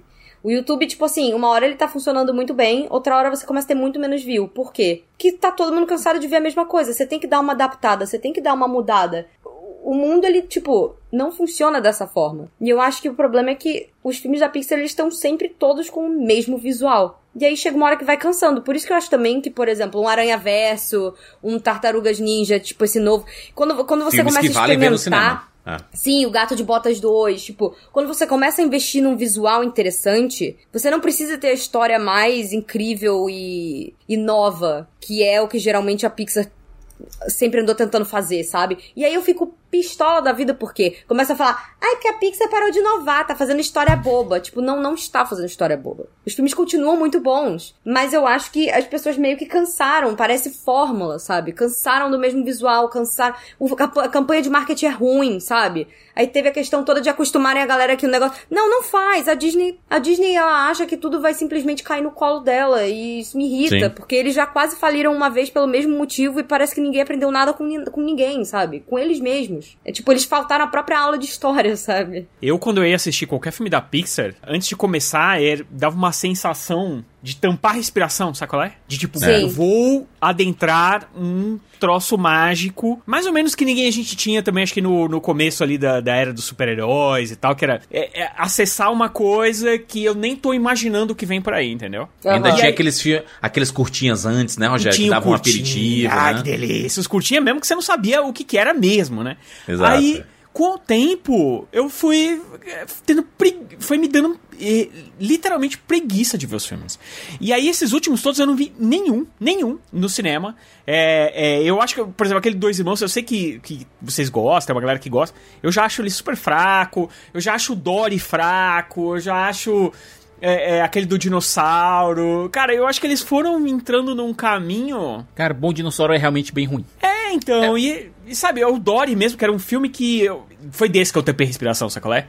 E eu, cara, eu senti uma dor o Dory é um filme ok. Ele não, ele não é brilhante, mas é um filme ok. Mas. Eu vou dizer o seguinte: posso dizer palavras fortes aqui? Hum. Palavras muito, muito, vai, muito fortes. Vai. É que nem quando a gente fala que a Marvel acabou no Ultimato, sabe? Assim, ó. A Marvel acabou no Ultimato. Vingadores Ultimato acabou a Marvel. Não, o que veio depois é, nunca, nunca chegará ao patamar. Para mim aconteceu com a Pixar divertidamente. 2015. Foi incrível. O ápice da, da, da Pixar. E aí eu falei eu assim: concordo, caraca, eu. Pra mim também. Eu transcendi com o filme e com a Pixar, especificamente. O Viva. O Viva de mas 2018 aí, mas também. aí depois veio o Viva, que é um, um filme que eu tenho um carinho muito especial, porque toca em temas que mexem é, forte comigo, mas ele não alcança o divertidamente, Ele não foi sabe? tão então... forte na, na, no Zeitgeist, ele não foi tão forte na cultura pop quanto é, o divertidamente. É porque a estrutura dele ainda é básica, apesar de, de Isso, ser uma história isso. emocionante, entendeu? A gente brinca quando vê uma pessoa que tá meio confusa, ah, o divertidamente dele deve estar tá maluco lá. E entrou no, na cultura popular. O, o Viva, ele é lindo, as músicas são perfeitas, mas ele não entrou, entrou tanto assim no, na, na, cultura, na cultura pop. O, o Pete Docter, que é o diretor de Divertidamente, inclusive, é, e ele virou o chefão da Pixar, né? Sim. É, ele deu uma entrevista recente de dizendo assim, cara, a Pixar chegou. Ele não falou, né, cara, ei, cara, né? Mas eu só tô tentando mini, é, diminuir, tentar esmiuçar o, o, que ele falou, né? Ele disse que é, a Pixar, ela chegou num patamar, as pessoas amam os filmes e quer que a gente se supere a cada filme novo. Eles criaram uma armadilha para eles mesmos. É, é que eles tiveram uma sequência absurda ali, né? Desde os Toy Foi. Stories, aí pega Monstros S.A., Procurando Nemo, Os Incríveis, Carros, Ratatouille, Wall-E, o Up, Toy Story 3. Aí você vê uma sequência e você fala assim, meu Deus do céu, mano. Que, que empresa é essa, gente, né? Só fazem coisa inacreditável. A, Di- É. a Pixar não consegue errar. Você lembra de Aí vê o Carros Carros 2? 2. né? Vê, vê o Valente, que é um filme totalmente subestimado, né?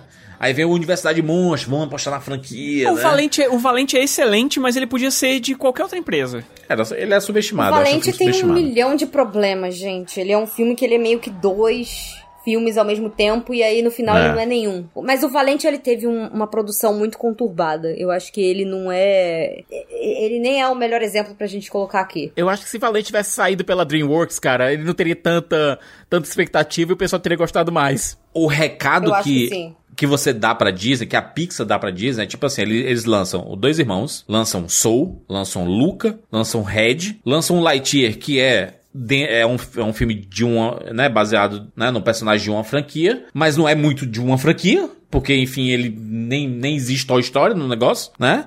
E tem o Elemental. Eles fazem seis filmes, em tese, originais, tirando o Lightyear, mas todos os outros são originais, e aí não dão bom em, em retorno. E são filmes, cara, que custam 200 milhões cada um. O Elemental, Juras, é um- eu acho que o Elemental é um caso, é um, é um caso sui generis, porque no longo pra, na cauda longa, ele acabou arrecadando mais internacionalmente do que o Gato de Botas 2. É, no fim, no fim, no fim, quando a Disney olha assim, o quanto que saiu pra fazer esses seis filmes e o quanto que retornou, sendo que três desses seis é, saíram exclusivamente pro Disney Plus, por decisão da própria Disney, inclusive.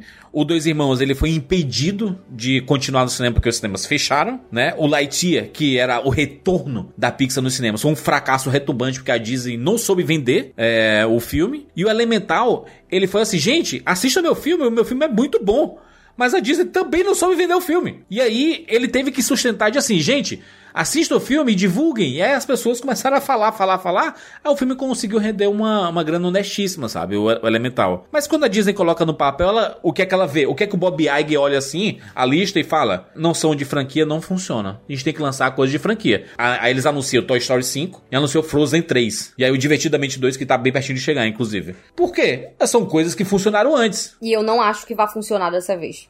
Eu também acho que vai ser difícil, assim, cara. Justamente por tudo que a gente tá Toy conversando Story aqui. Elenco, cara. Eu acho um erro tão grande. Eu acho um erro crasso. Mas vai dar dinheiro porque é Toy Story, gente. Mas sei lá, o povo, muita gente já não gostou do 4. Eu amo o 4, eu acho que quem não gostou do 4 tá errado, mas assim. é- Eu também adoro o 4, mas não chega.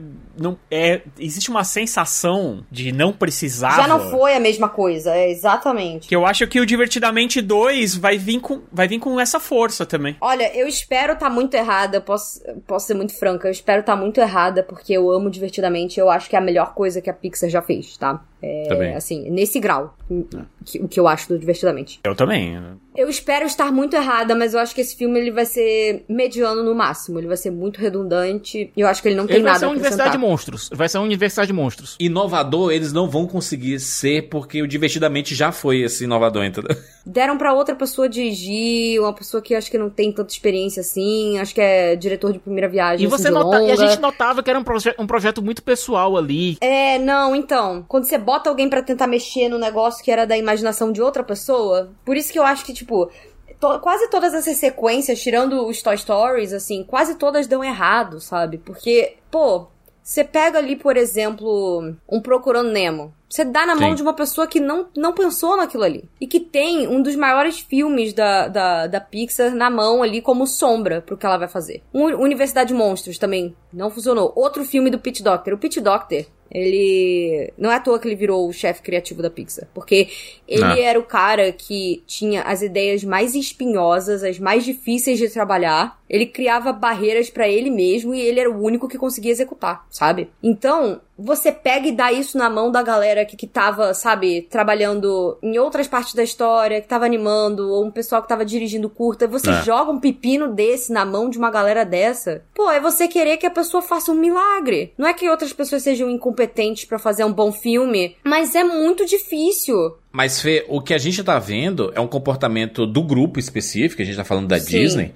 é que eles querem investir em propriedades intelectuais, coisas que são deles. Eles não querem mais apostar em coisas de fora. Porque você deixa de ter novidade, você deixa de ter é, aquele respiro, sabe? De assim, caraca, mano, de onde é que surgiu isso daqui, sabe? Que coisa legal, sabe? E é aquela parada de não, passar, não pensar no futuro, porque a pro- como é que vem a próxima franquia se você tá fazendo tudo baseado em franquias que já existem? Exato. Aí exato. você não vai ter a próxima franquia pra trabalhar. Você não vai ter um Star Wars como foi em 78. A gente falou isso até no vídeo, né? Em 78, o George Lucas.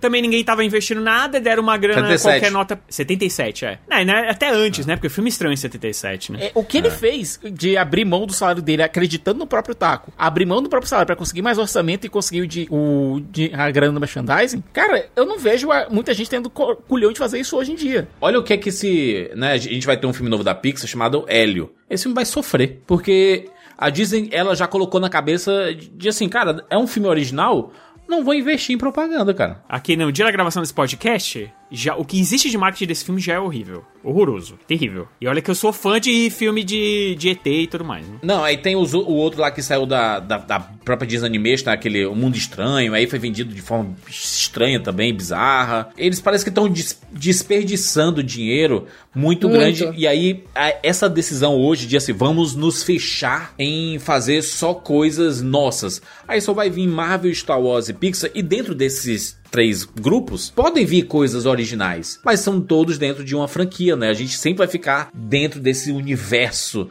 é, de filmes parecidos, semelhantes, sabe? E aí a gente vai para um outro lado, a gente vai para uma Warner, por exemplo. O David Zaslav falou assim, cara, a gente subutilizou muito a DC, Harry Potter, Senhor dos Anéis. A gente vai explorar mais, a gente vai fazer um plano, a gente tem um plano de 10 anos para DC, a gente tem um plano de 10 anos de Harry Potter na HBO, a gente tá fazendo novos filmes de Senhor dos Anéis. E aí eu fico pensando, caraca, é isso. E- a não, gente só vai receber isso pra sempre, caralho. E juras, vamos aqui com calma. Harry Potter, por exemplo, eles não vão adaptar, não vão trazer, entre aspas, coisas novas. Vão fazer novas adaptações dos livros que a gente já conhece. O que é pior ainda, né? Porque é a mesma coisa, Olha, a mesma história. prequel maledita! Que você já sabe que, qual é o final. Né? O putz É, não, grila, não, não é mano. nem prequel, né? Não é nem prequel, porque a gente já sabe a história. A gente já viu é, essa é a história. mesma, né? é a mesma história. É só que vai ser agora uma versão estendida, uma versão mega estendida. É, vou pegar 10 anos, 10, é, 8 temporadas de série por 10 anos. pra contar essas, essas histórias que a gente já tinha visto nos filmes. Mas eu É, não vou dizer que não vai funcionar, porque eu tenho certeza que vai ser sucesso Harry vai Potter ser na- sucesso, com certeza. no HBO Max. É muito provável que a gente até goste de assistir. Mas. A sorte é que a Warner tem dentro do, do, do grupo dela a própria HBO, que lança Uhum. muitas coisas originais, né? Ou diria nem originais, mas coisas novas, né? É, porque pode ser, tipo, baseado em alguma coisa, inspirado em alguma coisa. eles sabem pegar alguma, algum, alguma coisa da IP deles e transformar em algum, algo É, interessante. o próprio A Casa do Dragão e The Last of Us, que são baseados né, em jogo e livro, em, em histórias prequels, né? É, no caso do A Casa do Dragão. E, e foram um respiro de novidade, né, Cicas, no fim das contas, né? Mas se a gente for ver, por exemplo, o caso do Dragão, era baseado em livros que já tinham sido escritos pelo Martin. Sim. Of Us. A gente teve muito material bem adaptado dentro da primeira temporada, alguma coisa nova dentro da primeira temporada, e a gente provavelmente vai ter uma segunda temporada que vai ter muita coisa nova, mas sempre trazida pela galera que fez o original. Né? É, a gente vai ter agora a série do Pinguim, por exemplo, que se teve uma coisa que nunca foi atacada de maneira séria, foi a questão das famílias de crime dentro de Gotham. A gente vai ter uma coisa que vai ser fora, fora do eixo Batman, mais voltado pra essa galera do lado negro da força. Mas ainda assim é, dizer. Ainda é alguma coisa que a gente já conhece, né? De uma propriedade intelectual que já existe. Uhum. Mas quando é adaptada de uma plataforma pra outra, por exemplo, quando você adapta o videogame para pro cinema, ou você adapta é mais legal, né? livros, ainda tudo bem. Porque assim, É.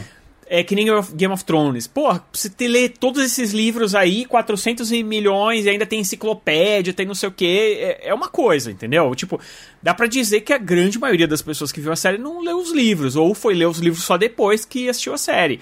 Agora, quando você adapta um filme de outro filme, de outro filme, de outro filme, de outro filme, de outro filme, e aí você faz prequel. Às vezes dá Por certo. exemplo, a, a linguagem dos filmes de, do Harry Potter funcionam perfeitamente pros dias de hoje, porque eles não foram feitos há Sim. tanto tempo atrás, assim, sabe? Pra você ter que renovar em uma série. Porque eu entendo que hoje em dia a linguagem das coisas é diferente.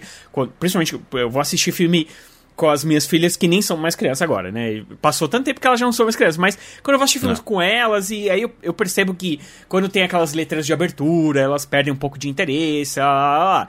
Então, ok que as coisas mudem e tal. Mas, cara, os filmes do Harry Potter foram, não é tão longe assim. Tipo, não mudou tanto a linguagem da época do Harry Potter pra hoje. Você precisa adaptar as mesmas histórias de novo e tal.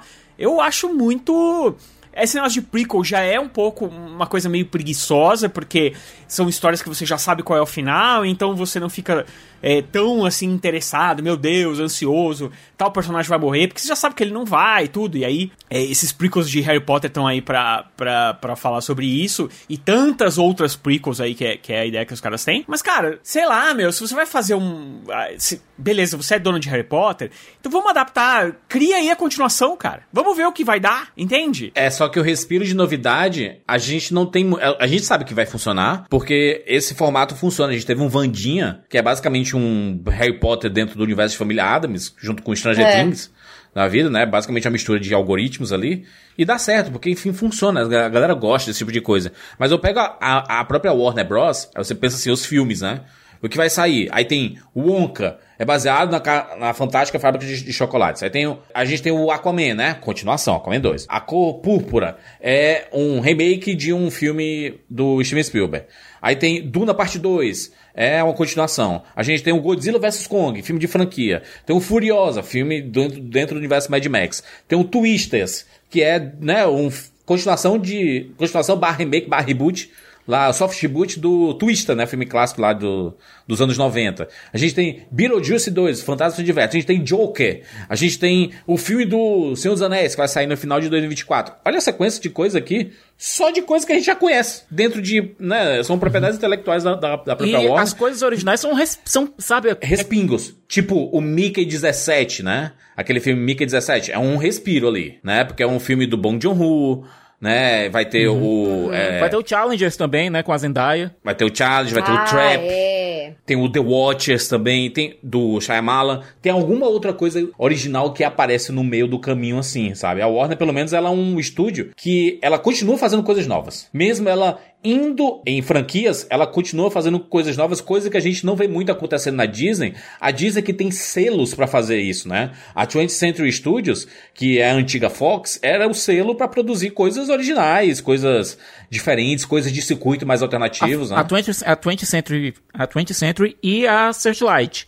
Searchlight que é o braço mais alternativo. O, o- o negócio deles, Cicas, é que eles estão lançando filmes que já estavam prontos, e já estavam proje projetos antigos, da própria Fox, inclusive. Projetos da Sabe? Fox, cara. Eles ainda. Coisas que pro, pro futuro pode ser que a gente tenha quase nada, entendeu? Pois é, a gente vai ter agora em breve o lançamento do, do Pobres Criaturas pela Searchlight, que é um filme que eu espero grandes coisas dele. É projeto antigo da Fox, entendeu? Isso E daí. vem, o, e vem o do Boleta dos Macacos também. Que Franquia. é outro filme que também ninguém, ninguém pediu. Porque a, a, a trilogia anterior ela encerrou perfeitamente e ela encaixa, de certa forma, com, a, com o filme original lá dos anos 60. Não, É. vamos fazer outro. E sem o Andy Serkis dessa vez, né? É, e essa par- E sem o Andy Serkis e sem o Matt Reeves, né? Então acho a chance de dar ruim é gigante. É, é, o negócio é que, assim, quando você é pego na nostalgia, é, é bacana e tal, você fica feliz e tal. Mas quando os caras começam a insistir demais nisso, você começa a se sentir meio otário. As pessoas não vão pro cinema, né? Eu acho que remake e reboots, eles têm que acontecer, mas a obra tem que pedir. A própria HBO Max, ela... Uma das coisas favoritas minhas que saíram na HBO Max foi é, Cenas de um Casamento, que é um remake de uma série barra filme do Bergman. Mas é nicho, né, Siqueira? Que não, não as pessoas nem sabem direito. É, deixa eu explicar por que é bacana que isso tenha saído. Porque enquanto o Bergman lidava com os relacionamentos e lidava com as questões de gênero da época dos anos 70 e do e especificamente da Europa, eles trouxeram isso para uma realidade atual e mais aqui para para América. Tinha uma razão de ser, é um remake que tinha uma razão de existir. Por quê? Porque já que você está lidando com questões de costumes, os costumes mudaram. Você consegue manter uma história parecida, mas inserindo costumes atuais. Ou como o Rogério falou, eu não vejo necessidade de um, de um remake de Harry Potter, sendo que a linguagem da história ainda está muito próxima da atual. No cinema, a gente tem real uma crise criativa muito grande, coisa que nos streams a gente vê menos, porque a gente vê toda hora saindo diversos filmes e séries extremamente criativos. Ele virou basicamente o celeiro de, de produções independentes e de grandes blockbusters também, né, dentro dos streams, mas uh, o cenário independente ele sai basicamente nos streams, que antigamente saía em circuitos alternativos, né, circuitos de arte e home video. Agora o stream tá pegando tudo, porque a gente tá num ano muito curioso, porque 2023 é, vai ser conhecido por um ano que o Barbie foi um fenômeno, que a gente teve um Super Mario Bros.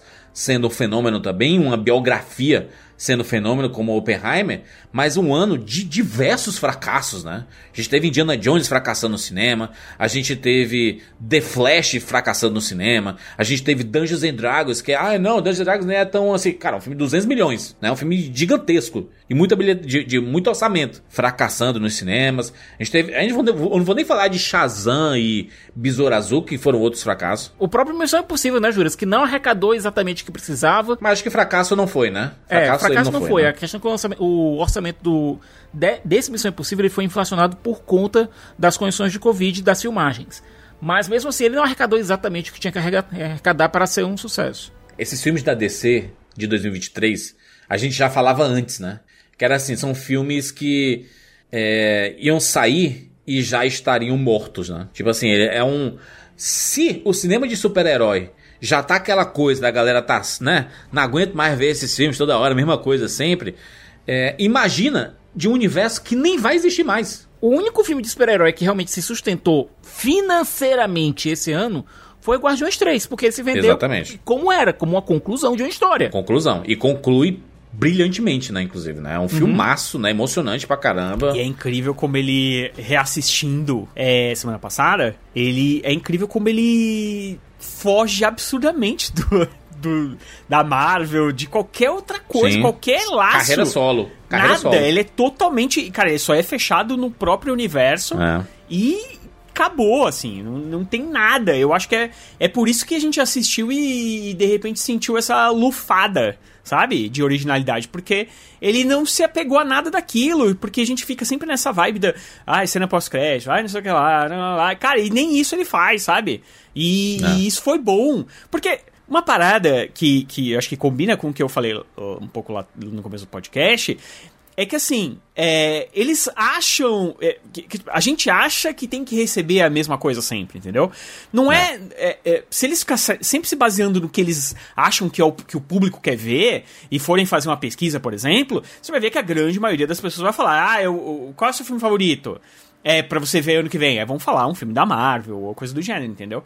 A gente tem que ser um pouco surpreendido, sabe? Não adianta só ir no que a gente quer. Tem que, É. tem que vir surpresa, tem que vir alguma coisa nova que vai fazer com que a gente é, é, se engaje nessa coisa nova também, sabe? Numa nova É que eles querem jogar no seguro, sabe, Rogério? Eles, eles querem muito jogar no seguro. É, vo- você apostar numa franquia é você saber que você vai poder capitalizar de outras formas além do cinema, né? Quando você tá criando um negócio novo, é, eu vi isso do, de um dos CEOs lá da Paramount Animation, né? Ele dizendo assim, cara, a gente vai focar nas propriedades de, de intelectuais que temos aqui da, da própria Paramount e da Nickelodeon. Porque a gente vai colocar coisa nova, não. A gente quer, a gente quer coisas que podem, que, que vão funcionar. O próprio Tartaruga Ninja. Ah, não vai render tanto no cinema, não sei o quê. Mas, cara, é Tartaruga Ninja. Tartaruga Ninja vende produto licenciado, vende em streaming, vende em VOD, vende onde você quiser, você consegue vender Tartaruga Ninja. Você consegue recuperar a grana. O Flash, por exemplo, Flash foi um fracasso né? Mas é um filme de franquia. Em algum momento essa grana volta. É difícil esses filmes serem real, real prejuízo, sabe? E é por isso que eles estão cada vez mais investindo em coisas que já são deles, né? São propriedades intelectuais deles.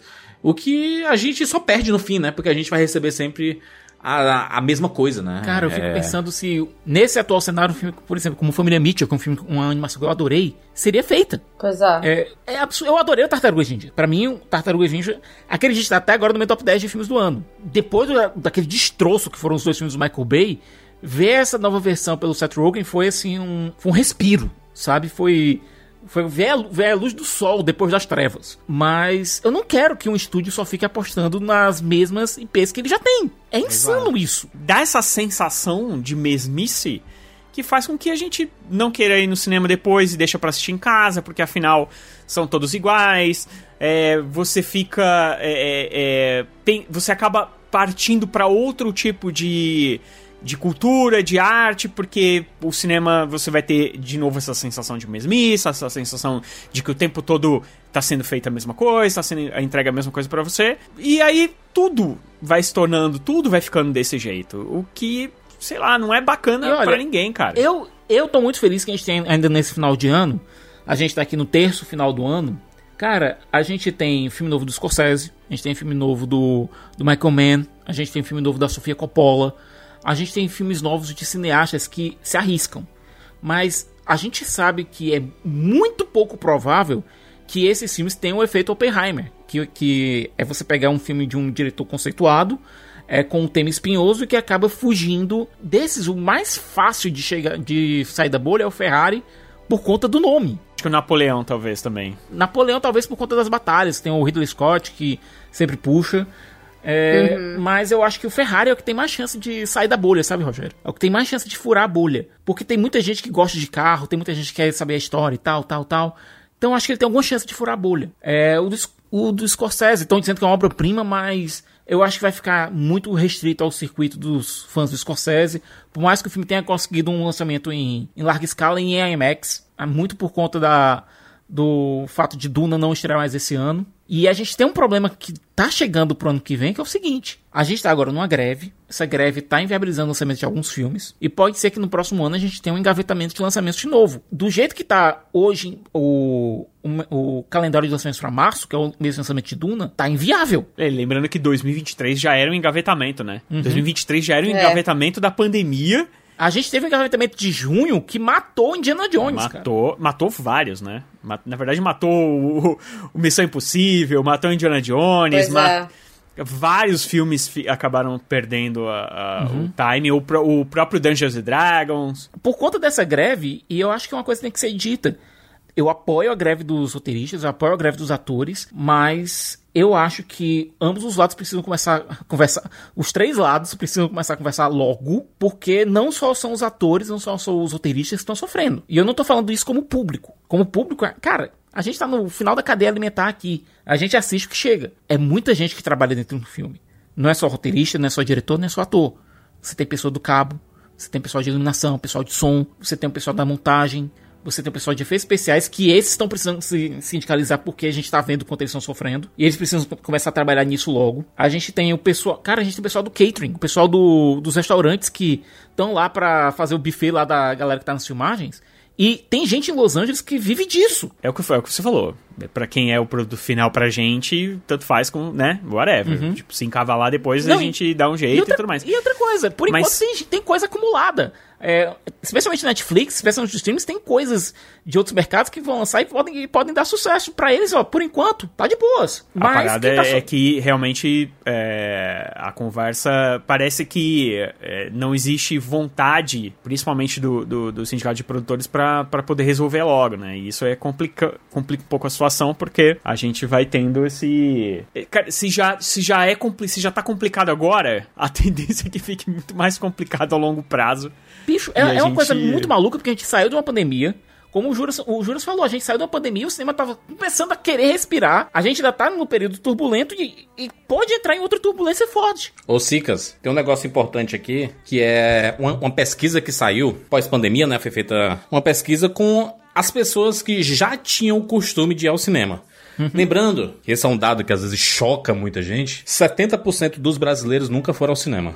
Isso já é um dado que choca, porque a gente desconhece um pouco os dados, e aí só demonstra a desigualdade social que a gente tem no Brasil, que Sim. cinema, assim, é um- uma programação extremamente elitista, ele é muito caro, né? E é por isso que a gente tá vendo o sucesso dos streams, né? O número de salas de cinema na Califórnia é muito parecido com o número de cinemas que tem no Brasil inteiro. Exatamente, exatamente. Ele chega a ser chocante, tá? Porque eu tenho dados oficiais aqui.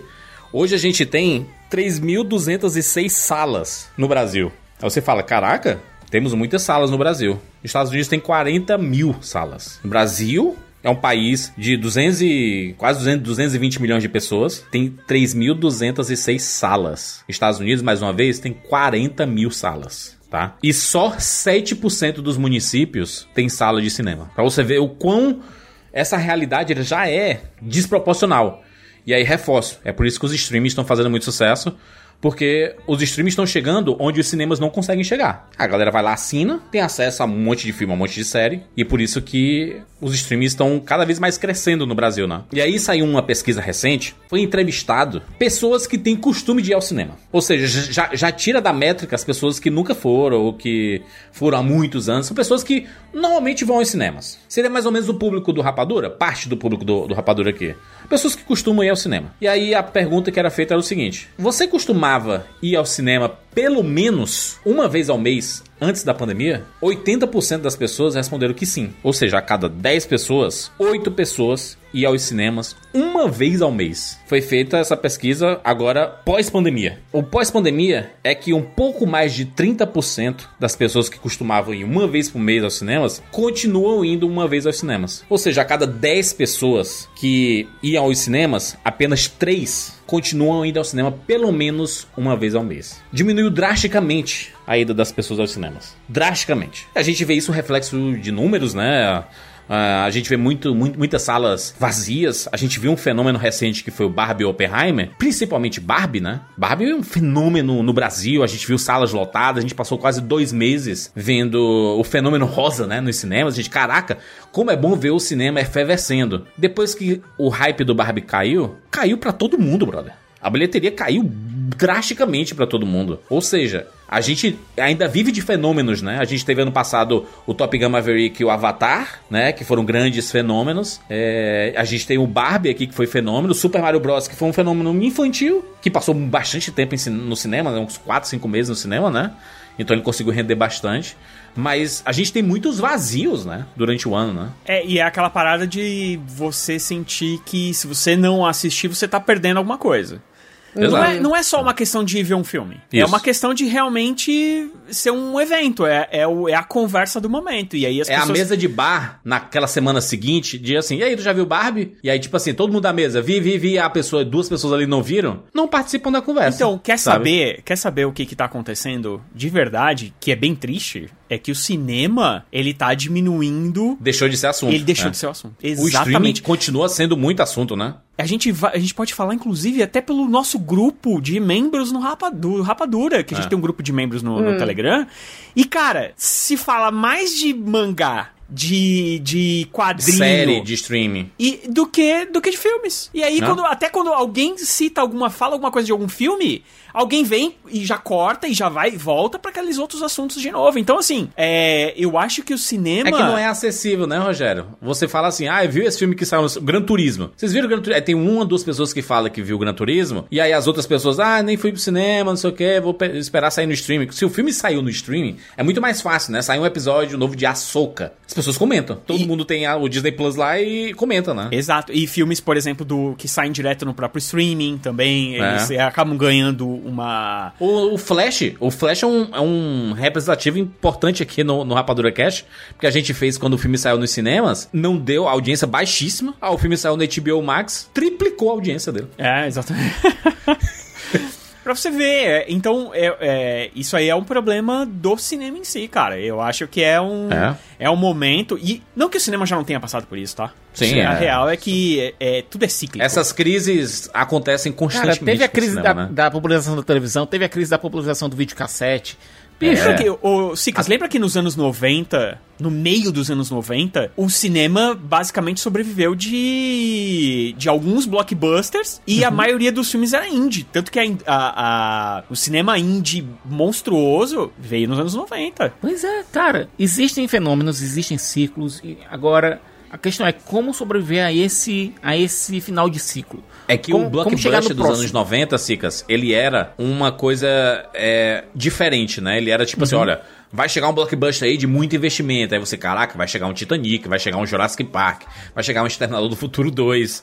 É, e de vez em quando tinha uma, uma bomba ou outra, mas o blockbuster ele era um evento. E aí o quem sustentava o ano inteiro eram os filmes menores, médios, independentes, comédias românticas e tudo, né? No- Nos anos 80, a galera exagerou e aí o cinema Isso. viveu uma crise. Porque, assim, gastaram Exato. muito dinheiro em muitos filmes. A gente falou outro dia na- na- do que, que a gente tava falando do. Que a gente acabou caindo no Ilha da Garganta Cortada, lembra? É, do Piratas do Cara, Caribe, que né? quase faliu a Universal, cara. Meu! Foi um absurdo, assim. Por quê? Porque a galera exagerou, entendeu que, beleza, é isso que as pessoas querem ver. E começaram a dar mais, mais, mais, mais, mais, mais. E os orçamentos É. foram ficando megalomaníacos. E aí chegou uma hora que não deu mais. Aí o que aconteceu? O cinema praticamente teve que fazer um ou outro blockbuster só, se reinventar de alguma forma, criar novas franquias. E o cinema indie dominou. Tanto que você vai pegar a época de. Você vai pegar o Oscar nos anos 90, é basicamente tudo filme indie, saca? lá? Porque era o Não. que veio com força, foi o que manteve a indústria viva. E eu acho que agora a gente tá meio que vivendo mais ou menos uma época parecida. Agora você tem um player novo, lá nos anos 80 você tinha o home video, né, o VHS, Sim, agora você tem um VHS. player novo que é o, o streaming. Eu não acho que o streaming vai matar o cinema, é, assim como o- a TV não matou, assim como o VHS não matou, mas é, é, ele vai ter que se adaptar de alguma forma, cara. E não vai ser com, com orçamentos de 250 milhões, 300, 350 milhões que, que vai ser Cara, a solução, entendeu? E olha, muitos desses filmes que foram lançados agora, que a gente considerou como fracassos, bicho, com esses orça- orçamentos, eles tinham que fazer um bilhão pra, pra conseguir serem considerados, entre aspas, um sucesso. O próprio elemento que você é, é, tá dizendo, é, você disse que, ah, tá vendo, mas ele melhorou. Cara, ele melhorou, mas ele não se pagou. Ele ainda tá no vermelho. Porque Sim. ele foi, custou Claro. tão caro, tão caro, que até numa estratégia nova, que acho que vai ser estudada, a Disney vai, vai com certeza olhar pra esse case e, e vai ver o, o que ela pode fazer pra pra expandir isso para as outras coisas dela. E eu acho que os outros estúdios vão ver isso também. Só que ainda assim, não cobriu os custos do negócio, cara. De E, tão Rogério, caro eu que foi. eu vou repetir uma coisa que eu falei algumas vezes aqui no Rapadura. O ano tem só 52 semanas. É. O, o ano só tem 52 semanas. A gente tem. E a gente tá vendo os blockbusters ocupando boa parte dessas semanas, né? Não, e o pior é o seguinte, os blockbusters se encavalando e brigando uns com os outros, canibalizando uns aos outros. Gente, é insustentável isso. E eu tô dizendo, com essa greve desse ano, isso uma coisa que podia já ser estabilizada no ano que vem, vai se perpetuar por mais um ano, no mínimo. Isso é prejudicial pra todo mundo na cadeia. Todo mundo nessa cadeia de produção vai sofrer com isso. Ó, eu tenho uma, uma declaração aqui do Caio Silva, diretor executivo da Associação Brasileira de Empresas de Multiplex, a Abraplex, né? Aspas aqui pra ele. Não basta ter cinema aberto. Tem que ter algo pra exibir. Não só não temos filmes grandes, mas também não temos filmes médios e pequenos. Falta de produto e o atraso na oferta desse produto tem impedido que as salas é, funcionem no mesmo ritmo de 2019. Ou seja, ele tá dizendo que Muitos dos filmes que estão saindo nos cinemas são filmes que têm grandes investimentos de marketing, são filmes grandes, blockbusters, e os filmes médios, que são opções, porque tipo assim, você tem um Barbie nos cinemas, Rogério. Pega aí o Barbie, né? Sucesso, fenômeno. Você foi ao cinema, assistiu Barbie. Cara, dificilmente as pessoas veem novamente um filme. Se você vai pro cinema, você quer, pô, eu quero ver alguma coisa nova. E aí o cara olha e fala assim: não tenho interesse nesses filmes que estão aqui. O cara não volta pro cinema, brother. Se você não tem oferta de possibilidades pra, pra, pra pessoa assistir, cara, some tudo. Você pega um Barbie, o Barbie é massa tá em, em muitas salas, porque, né, ele teve uma demanda muito grande, né? as pessoas foram bastante e ocupava muito As salas estavam de fato lotando. Mas, mas ficava, se queira, 80% do cinema com Barbie, cara. De 12 salas? A questão da lei de cotas, eu acho que ela não, não tem que atacar apenas, ó, tem que ter tantos por cento por cinema nacional. Eu acho que tem que, Tem que ser pra um- limitar tem que essa, um teto essa... máximo de quantas salas um filme pode Exato, ocupar. exato, de um filme, sei lá, um filme blockbuster não, não ocupar mais de 50% de um É cinema, acabar cara. com essa ocupação predatória. É ultrajante isso, cara. Não, não é, ultrajante, Wilson, é predatório. Que você, É predatório, é. Você impede, a- é, você impede que outros filmes tenham chance de conseguir público. É, e assim, Exato. é, é, é- Qual que é a palavra? É, urgencista? Não, não deve existir essa palavra.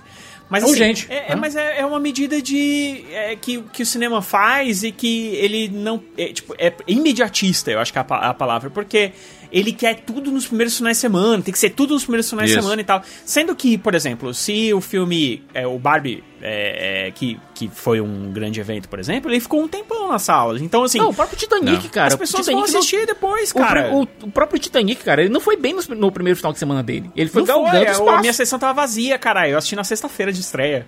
O Aranha Verso, Missão Impossível, Elemental, tô falando só de filmes desse ano, tá? É, são filmes que eles conseguiram render alguma grana porque eles permaneceram, né? Eles continuaram. E olha que eu tô falando de filmes grandes. Filmes grandes aqui. Só o, o problema é, filmes menores, eles não conseguem bancar. Porque o contrato com o filme menor é assim, olha, eu garanto pra você uma semana de janela. É uma semana, semana. Se o, seu- se o filme não funcionar, eu vou ter que colocar o outro no lugar, porque, né? Eu tenho que fechar os contratos. Aí os, os grandes estúdios acabam abocanhando tudo, né? E aí os filmes menores acabam sofrendo com isso. Distribuidoras menores sofrem também. Eu sou dono do Estúdio X, certo? Eu tenho o filme Y estreando, que é um filme super aguardado, certo? Eu vou fechar o contrato com o cinema. Olha, tá aqui, eu tô te dando meu filme Y, mas junto do filme Y vai o filme Z. E você vai ter que exibir o filme Y em tantas salas e o filme Z no mesmo tanto de salas. Porque senão não te vendo o filme Y. E aí ele- eles fazem uma troca, né? Porque eles sabem que ele tem um poder. Olha, o meu Mario vai levar muita gente pro seu cinema. Então você tem que me dar uma contrapartida, uma garantia de que eu vou conseguir ter tempo no seu cinema, mas eu também quero levar um outro filme meu menor aqui pro seu cinema também. Era o. A, a- a- a gente chama. O Rogério que trabalhou em locadora, quando a galera ia comprar os filmes, era assim: olha. Eu tô aqui com o Titanic, mas você vai levar esses outros 20 filmes aqui também Ah, com na compra. certeza. É, tinha um pacote, tinha um pacote junto, tinha que comprar os outros juntos. O, o- e e para as pessoas que reclamarem aí, que estiverem ouvindo e, e pensando que, não, mas o cinema tem que exibir o que vai render mesmo, porque as pessoas querem ver. Quem tá sendo prejudicado é você. É você mesmo que tá Tá achando que não oferta. tem que ter isso. É que tá sendo prejudicado, porque é, é, não vai ter oferta de filmes pra você, cara. Primeiro que o próprio a própria indústria vai se voltar a sempre fazer a mesma coisa. E aí você vai ser prejudicado porque você não vai ter novas franquias, você não vai ter uma criatividade é, é, pro futuro. Então você vai ter que ficar vendo as mesmas franquias o resto da sua vida. O segundo é que você, num- primeiro momento, já não vai ter nada. Você foi lá assistir o Capitão Marvel na primeira semana. Na segunda semana você não vai ter outra coisa a não ser assistir de novo Capitão Marvel. E se você não gostou do Capitão Marvel, você vai ficar um, um mês reclamando do Capitão Marvel, porque você simplesmente não vai ter outra coisa pra assistir, cara. Sim. Então é isso que as pessoas fazem hoje em dia. Quando elas vão ver assistir um filme que domina as salas e ela não gosta, ela vai ficar eras falando mal desse filme, porque, principalmente, porque ela não tem chance de ver outros filmes, já que aquele filme que ela não gostou vai estar dominando a sala toda. Então, quando a gente fala que tem que ter esse tipo de cota, na verdade, isso é democrático. É uma atitude democrática, porque você está distribuindo para tanto para outras pessoas quanto para você mesmo a cultura, que é coisa que a gente acaba não tendo. E aí, sabe onde você vai ter? Lá no streaming, você vai ter em outros lugares. E aí, você tá matando a, cu- a cultura do cinema, cara. É simples. Muitos, muitas discussões, muitos assuntos. O fato é que, sim, A gente vive uma. Eu diria que é uma, uma crise, uma crise criativa. É uma crise. A crise dos blockbusters. Uma crise dos grandes Vamos é estúdios. crise, vamos dizer que é a crise cíclica. É a crise cíclica. É, a crise chegou, né? Uma hora estoura essa bolha chegou. também, né? É. A gente tá vivendo, inclusive, a crise dos streamings, tá? É porque a gente nem tocou nesse assunto. Mas é porque tá tendo tanto streaming também que a grana não tá dando, né? Mas a gente vai chegar, em algum momento a gente vai fazer um podcast chamado Crise nos ah, streamings. com certeza. Com certeza. Porque a gente já tá vendo streams fechando e streams se fundindo, né? A gente viu a Funimation juntando ali com o Crunchyroll, né? Foi adquirida, vai ser um stream só. A gente viu a Li- Lionsgate Plus, vai sair no Brasil no, no final do ano. A gente tem possibilidade de fusões aí no futuro Não, também, a gente tem sabe? a HBO Max passando conteúdo exclusivo É. pra Netflix. Pra Netflix, coisa que é, o streaming tem que ser o exclusivo, né? Minha propriedade intelectual você só assiste aqui. E a gente já tá vendo a Disney assim, abrindo né? um pouco isso É. daí, né? Já tá começando a liberar pra outros streams, o VOD aí com filmes da Disney. Cara, tem muita coisa acontecendo Mídia e o mercado ele voltando tá na. Disney. Olha aí, a mídia física ressurge. Pois esse é. esse Pra vender podcast aquelas não, 10 não vai existir. Esse podcast não vai existir. A volta da mídia física? É, não, não que tem, não tem como, pô. Vai voltar, mano. Vai voltar de vez aí. Vamos voltar no tempo. é, A gente pri- primeiro tem que ter onde tocar, né? Essas coisas É, não são mais baratas. casa. Vamos começar a colecionar Laserdisc. Rogério, compra aí, mano, um tocador de Blu-ray, 5 Não, mil muito reais. um obrigado. PlayStation. Sim. Não quero, não. aí o Sicas vai falar assim: se tu comprar um PlayStation 3, ele roda. É, vou- roda daquele comprar um jeitinho maravilhoso, incrível, todo esquisito. Ah, falamos aí sobre a crise no cinema. Deixa seu comentário aí no Spotify, tá? Tem um campo aberto aí. O que é que você acha desse papo todo aí? Você tá indo menos ao cinema? Você acha que tem um excesso de blockbusters? Olha que a gente nem tocou no assunto, tipo assim, da saturação de filme de super-herói. A gente nem, nem falou disso. Acho Nem que precisou, são porque que a gente é, pode porque falar. esse daí é recorrente. A gente já cara. fala constantemente, né? To- todo podcast a gente fala disso, basicamente. Exatamente. Mas deixa seu comentário aí, segue a gente no arroba rapadura lá no Twitter, é, no X, né? Não é nem Twitter mais, né? No X. É, vai continuar sendo Twitter pelo resto da vida mais seis meses. Se queres ouvir a, ouvir a transmissão do The Town e eles estão usando X. Acabou, acabou o É, já estão falando X já. Estão falando X, é é X horrível. e pronto. É do cara, Até- é até não dele, ser mais X, ele né? chama do que ele quiser. Quando você tiver seu É. filho, você vai chamar do... Você não vai botar o nome? Você vai querer que outras pessoas chamem ele por A gente nome? tá falando de cidadão, colocou o nome do filho dele de técnicos mecânicos. Tudo bem, Daqui ué. a pouco ele muda esse X e bota assim: Minha pirombas. É, e aí nós vamos ter que chamar. Vai ser. My dicks. Me segue aí no Minha Pirombas. Pô, e é isso. Ele Exatamente. comprou, ele comprou é dele, ele pagou, bicho. É, Se ele tudo bem. quiser- Segue a gente. Ah, Se vai. ele quiser chamar de pau do Elon, ele pode, né? Pode, pô. É. Cara, exatamente. Segue a gente também no arroba Cinema com Rapadura lá no Instagram, pra você ficar por dentro das novidades aí do mundo do cinema, do mundo do streaming e né, do mundo do cinema com Rapadura aqui. É isso. Nos encontramos na próxima semana. Tchau.